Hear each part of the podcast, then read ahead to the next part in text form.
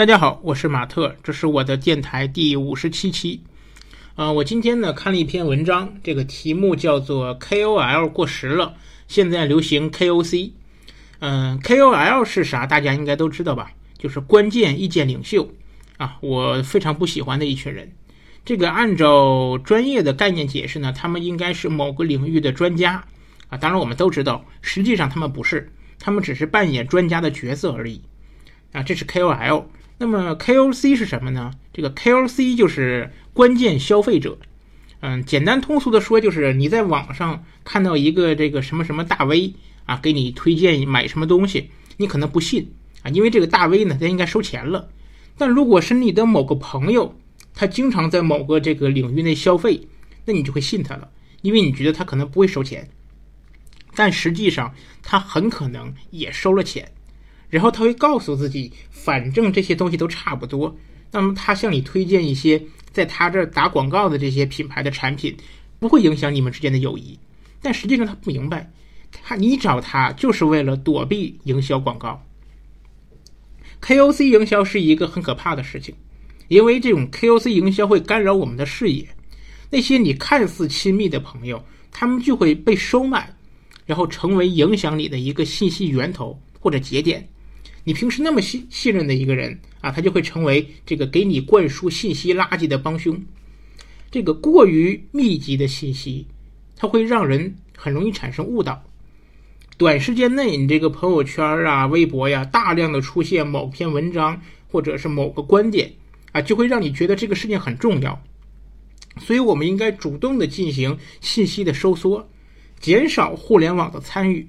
这个时代，我们要非常的谨慎的去面对信息对我们的侵蚀，因为那些利益集团很容易就可以通过在短时间内制造大量信息的啊这样一种方式去影响我们的判断，啊，比如说你一天当中，你看朋友圈都在谈论某件事情，然后呢又都是很相似的观点，你就会觉得啊这个观点可能是对的，它就决定了你的情绪，让你兴奋或者是恐慌。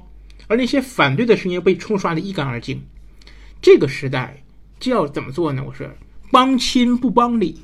什么叫帮亲不帮理？我们身边的人对我们最重要，他们的喜怒哀乐都很重要。而那些远离我们的人啊，我们从来没有见过他真人，或者也不熟，只能看到他公开言论的人，特别是那些有很多粉丝的人，他们对我们一点都不重要。粉丝越多，说明他越有可能被收买了啊，或者是因为他的影响力很大，所以呢被迫站队啊，去表态一些言不由衷、鬼都不信的话。我们要建立自发的线下社群组织，这样才能够去摆脱互联网带来的信息误导，哪怕是一个经常性的线下的沙龙聚会也好很多。再大牌的这个明星离婚，他也没有我妈发现一个便宜的菜市场重要。一个人你上再多的节目啊，接受再多的采访，这媒体都把你给捧上天了。他要是没跟我吃过几顿饭，看过几次电影，他说的话我一个字都不信。一定要警惕，无论是 KOL 还是 KOC 啊，不管 KO 啥，最后他的目的都是什么呢？都是营销，都是要 KO 你。如果说仅仅是骗你点钱花，这个其实还算是好的。我妈就跟我说，出门在外破财免灾啊，要啥都给钱。但是问题是，现在那些营销者呀，他们要的不是一次性的钱，他们要的是你的脑子，要的是你的命，他们要的是给你彻底洗脑，最后全盘的接受他们给你设计好的生活理念，还包括政治倾向。这个东西很可怕。所有的营销者都会说，我们卖的不是商品，我们卖的是生活方式，是文化。啥叫生活方式和文化？那就是说，他们不光要骗取你的钱，还要占据你的大脑，占据你的精神世界。当你完全的接受了他们给你灌输的这些文化和生活方式之后，他们卖啥你都买。警惕 KO 一切，就从我做起。看到网红两个字。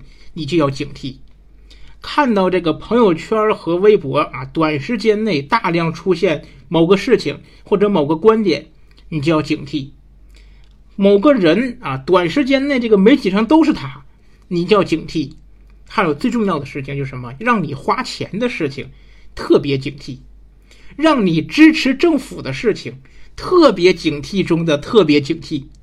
啊，今天的电台就到这里，再见。